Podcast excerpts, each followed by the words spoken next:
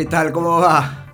¿Qué dice? Esto es Historias Mínimas, no sé si conoce, si es la primera vez que está por este paraje de la virtualidad, pero acá hay historias pequeñas, largas, de 30 segundos, un minuto, dos minutos, y hoy día con una historia que va a ir seguramente hasta los 10 minutos, 12. La música esa, wow, tremendo. ¿ah? Posiblemente el mejor, nada, mejor, tan difícil decir lo bueno y lo malo, ¿no? Pero el más conocido, sí, el más famoso músico africano, me parece que es nigeriano. Fela Kuti se le conoció en los 70, mató con su música. Esto se llama eh, Zombie pero el ritmo es afrobeat. En los 70 era una locura, ¿no? Tiempos de cambios, tiempos de ver el mundo de una manera distinta y claro que canciones, músicas, ritmos como, como este, el de Fela Kuti, se pusieron de moda porque se pensaba que el mundo estaba por ahí y claro que estaba por ahí. No se cambió mucho, ¿ah? pero qué época, qué tiempos, qué música.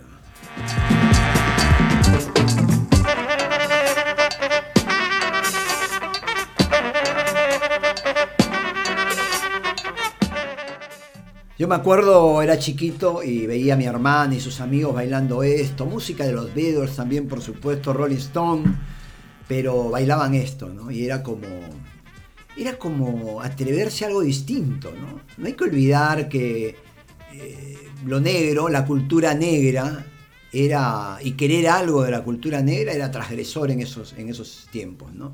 Pero no me voy a dedicar ni a la música ni a los 70, aunque de alguna forma sí voy a pasar por ahí porque hoy quería hablar de protestas, ¿no?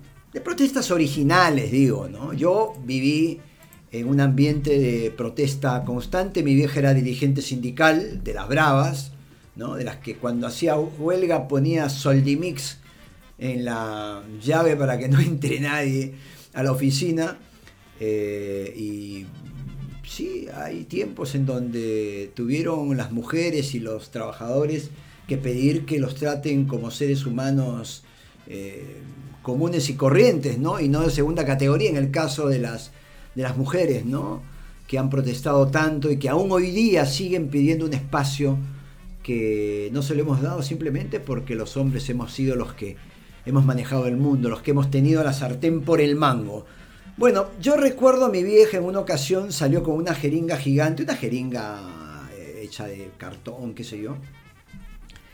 Y se iba, incluso salió, me acuerdo, en la portada del diario La República, de acá de Lima, esto es de Lima, Perú, ¿no? Y, y, salía con esa enorme jeringa y decía vacuna contra la corrupción. Ya desde ese entonces, estoy hablando de los años 80, se hablaba de la corrupción en el Perú. Se ha hablado siempre, es verdad, ¿no?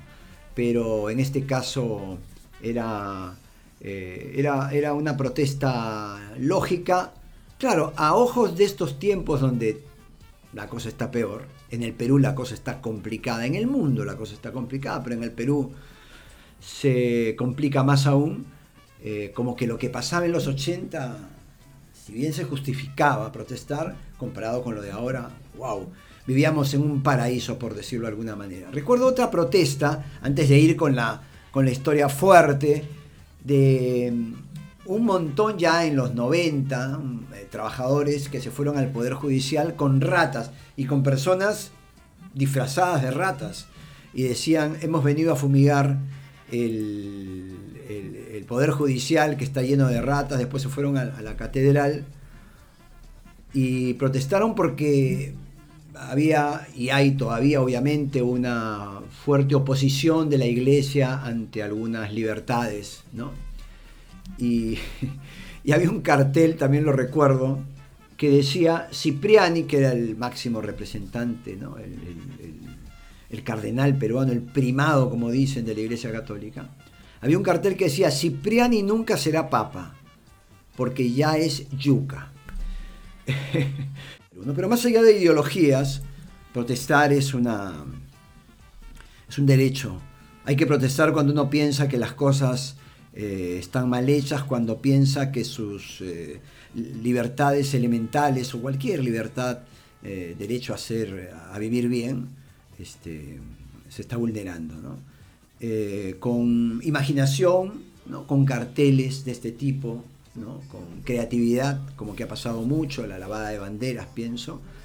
Eh, no está mal protestar, está mal protestar cuando esa protesta agrede al otro y agrede principalmente a la gente que no, quiere nada, no tiene nada que ver. ¿no? Y protestar, han protestado los de izquierda, los de derecha, protestan todos, no es un tema de ideología simplemente, es un tema de, quiero decir que estoy en desacuerdo con algo y protesto. ¿no?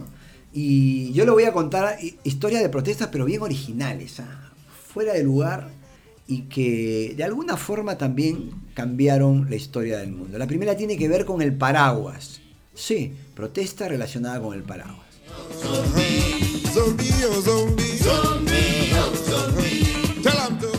Imagínense, hasta el siglo XVIII usar paraguas era parte de la cultura femenina, el paraguas. ¿no? El paraguas era usado por las mujeres pues lo utilizaban para evitar que el peinado se alterara, ¿no? con el viento. Entonces salían con su paraguas y que un hombre use paraguas era imposible.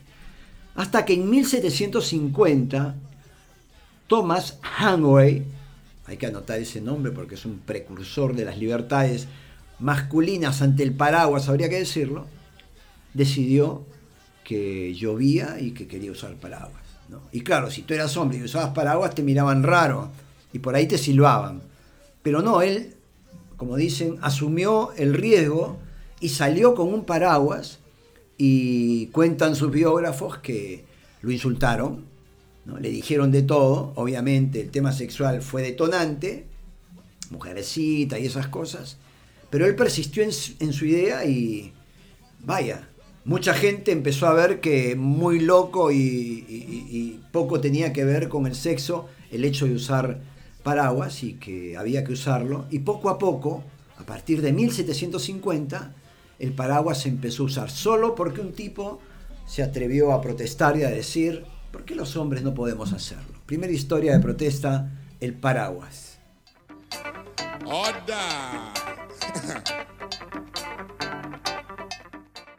La segunda historia también tiene su originalidad, ¿no? Tiene que ver con, digamos, una protesta más bien silenciosa, simbólica, si queremos, que está dirigida a aquellos que utilizan la cabeza para pensar, ¿no? Pues no todos utilizan la cabeza para pensar, algunos solo lo utilizan para peinarse. Pero en este caso, John McGrath se le ocurrió una protesta increíble. Él era un, él era un director teatral y formó una compañía que la llamó 7.2.84. Y era un nombre bastante original, ¿no? Nadie se imaginaba qué significaba eso. Algunos dijeron, eh, no sé, un número que tiene que ver con su vida, 7 años, 84, murió su abuela, no sé. Se empezaron a tejer una serie de hipótesis sobre ese nombre raro. ¿Cómo se llama su compañía teatral? 7 2.84. ¡Wow! dijo. Y hasta que un día le preguntaron, vamos, díganos, ¿a qué se debe ese nombre original? Es muy simple, dice. El nombre se me ocurrió cuando me enteré que en Inglaterra el 7% de la población es dueña del 84% de la riqueza del país. Tremendo. ¿eh? ¡Qué capo! John McGrath.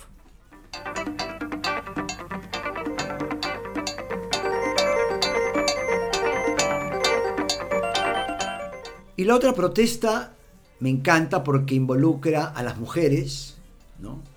Yo considero y siempre lo he dicho que las mujeres son una maravilla, es un milagro. Una mujer es un milagro porque en las ocasiones que así lo, lo decide, da vida y dar vida es impresionante. ¿no? Yo estuve, ya lo he contado, en el nacimiento de mi segundo hijo y wow, dije, las mujeres son otra cosa, no tenemos nada que ver, nos ganan por goleada. Bueno, acá es una mujer y es una negra, ¿no?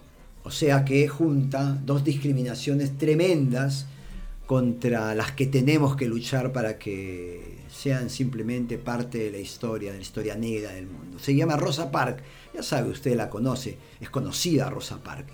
Ella era costurera en Montgomery, Alabama. Y el 1 de diciembre de 1955, cuando regresaba a su casa, fue a la parada del micro y se subió a un autobús. Y a pesar que existían asientos vacíos, ella no podía sentarse porque había asientos para blancos, que era la mayoría, y para negros un poquitito. Entonces ella subió, los asientos para negros estaban todos llenos y los asientos para blancos habían un montón de espacios vacíos. Y dijo, ¿y por qué no me siento? dijo ella. Y se sentó. Le dijeron que se levantara, que no debía hacerlo y no se levantó. Y por supuesto, porque así eran las reglas en 1955 en los Estados Unidos, la llevaron a la cárcel porque había cometido un delito. Cuando volvió, le contó a su mancha, a su gente, miren lo que ha pasado, y se pusieron de acuerdo y dijeron, bueno, entonces no subamos a los micros, y como somos un montón, eso va a afectar la economía de, la, de, las empresas de transporte. Eh, al poco tiempo, miren lo que pasó, ¿ah? simplemente porque Rosa Parks se sentó y dijo, no, me voy a levantar, quebró una compañía. ¿Quién fue el director de esa huelga? Un amigo de Rosa Parks. Se llamaba Martin Luther King. Nueve años después lograba el Premio Nobel de la Paz. Todo por una protesta. Es bueno protestar. Qué bien, Rosa.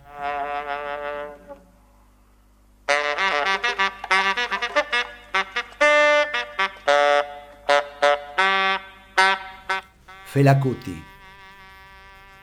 El África la postergación, las protestas.